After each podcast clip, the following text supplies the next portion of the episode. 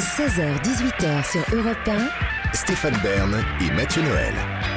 Historiquement vôtre. Aujourd'hui, dans Historiquement Vôtre, on évoque des personnages qui jouent aux Indiens. Après Frank Hamilton Cushing et Archibald Bellané, vous vous penchez, Mathieu, sur le destin de Philippe et Rose, l'Indien des Village People. Le célèbre musicologue luxembourgeois Stéphane Bern a dit un jour Le kitsch, au bout d'un moment, ça devient culte. Eh bien, mon personnage du jour n'a même pas eu besoin d'attendre un moment. Il est devenu culte instantanément, lui et ses copains du groupe Village People. Oui, pour fêter la 400e de cette émission, je vous offre aujourd'hui ce qui pourrait à première vue ressembler à une chronique de raccro. Détrompez-vous, c'est un scoop que je vous réserve, un scoop monumental qui va changer votre vie à jamais. L'Indien des Village People était véritablement indien. Ah, ça vous étonne, Stéphane Ça fait plus que m'étonner, ça me trouve le cul. Bon, c'est pas une raison pour être vulgaire, Stéphane, et pour prendre la voix d'Eddie Mitchell. Alors oui, je sais, c'est dingue. On a tous dansé bourré hein, sur les tubes des Village People. Bon. Oui, non, alors oui, oui, oui. Non, certains étaient plus bourrés que d'autres, visiblement. Quand il vous arrivait de réfléchir à qui étaient vraiment les Village People derrière leur déguisement, on se disait, bon, bah, ça doit être six artistes qui se déguisent, l'un en policier, l'autre en cow-boy, l'autre en indien. Erreur immense, Stéphane. Felipe Rose ne s'est pas déguisé en indien. Il est indien. Et ça change tout. On a tous plus ou moins déjà fait l'Indien dans un spectacle de fin d'année, à l'école primaire ou lors d'une soirée sur le thème de la plume. Tenez, faites l'Indien, Stéphane. Euh, oh, oh, oh.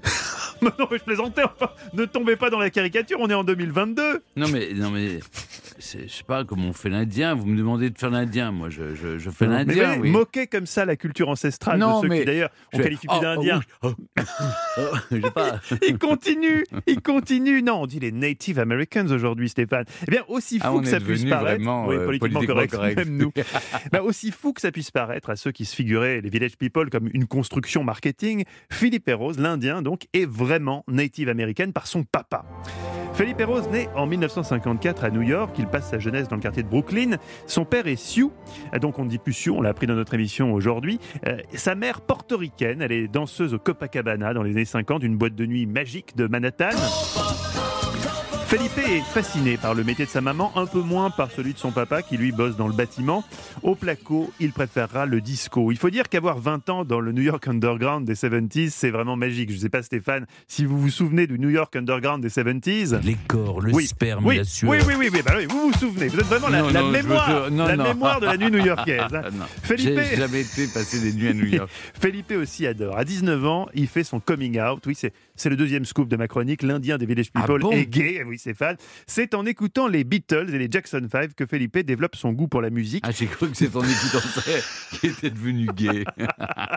Loin de moi, cette disons, les idée. Beatles Loin de moi ça, cette et les idée. Jackson. ça- À 16 ans, il part étudier la danse dans le ballet de Porto Rico, puis se produit au Lincoln Center for the Performing Arts.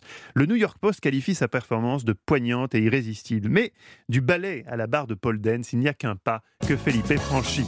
Il se jette à corps perdu dans le monde de la nuit et un jour, son père meurt et sa tante, qui débarque un peu de nulle part, lui conseille de porter des tenues tribales pour honorer sa mémoire. Dit comme ça, ça sonne vraiment comme un truc de biographe qu'on aurait rajouté a posteriori pour enjoliver l'histoire, mais non, il semblerait que les choses se soient vraiment bien passées comme ça dans cet ordre-là. Felipe commence donc à s'habiller en indien pour le plaisir, pour faire honneur à, la mémoire de son papounet. Il devient danseur dans les discothèques gays de renom The Anvil. Mais c'est à Greenwich Village que Cocorico, un producteur français, Jacques Morali, croise son chemin. Il a une idée choquante pour nous aujourd'hui, mais brillante à l'époque, attirer la communauté gay en réunissant au sein d'un groupe tous les clichés américains. Felipe est le tout premier à être engagé, il est donc le Village People originel. Alors, presque, on peut le dire, le cofondateur du groupe Phénomène, puisqu'il suit chaque étape du recrutement des autres membres de la bande. En 77, le producteur réussit à, à réunir un policier, un GI, un ouvrier du bâtiment, un cow-boy, un motard, et le groupe explose d'abord en Grande-Bretagne, en chantant la gloire d'un- d'une ville réputée pour sa communauté homosexuelle. Limoges. Non, David, le Limoges de la côte ouest, San Francisco.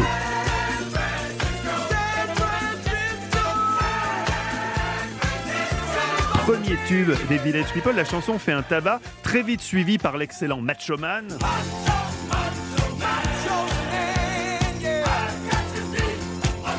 Et puis, enfin, en 78, le groupe change notre vie à jamais avec ce titre.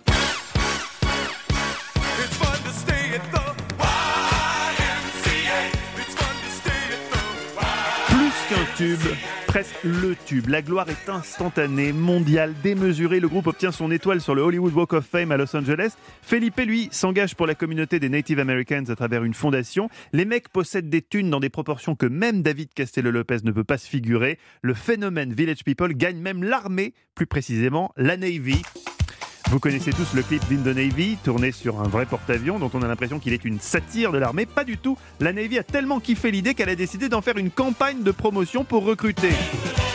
Avec ce morceau, pourtant, le groupe pensait, je cite, matérialiser quelques-uns des fantasmes de la communauté homosexuelle. C'est raté, il se retrouve ambassadeur de l'US Navy, au grand dam de la frange la plus conservatrice de la population américaine, qui murmure dans sa barbe, choqué. Quand tu vois un pays comme ça se désagréger devant toi.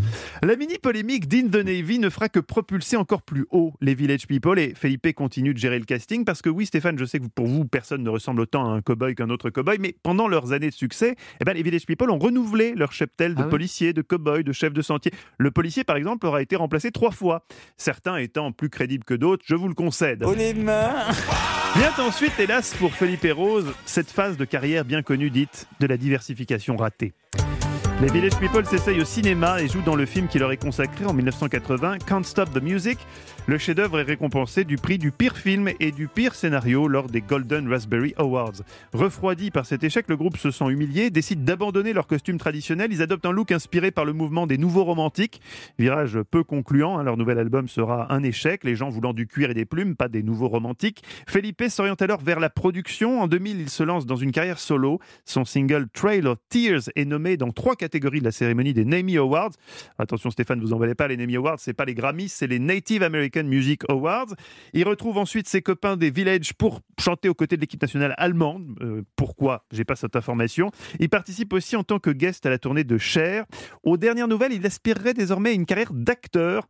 Pour nous, il restera toujours l'Indien des Village People. D'ailleurs, il ne renie rien. Euh, Quand on lui demande aujourd'hui quels sont les morceaux des Village People qu'il préfère, il répond San Francisco, j'adore la mélodie et l'orchestration, Macho Man aussi, et Go West. Après, YMCA forcément restera toujours dans mon cœur. Oui, ben en gros, tous les titres, quoi, mec.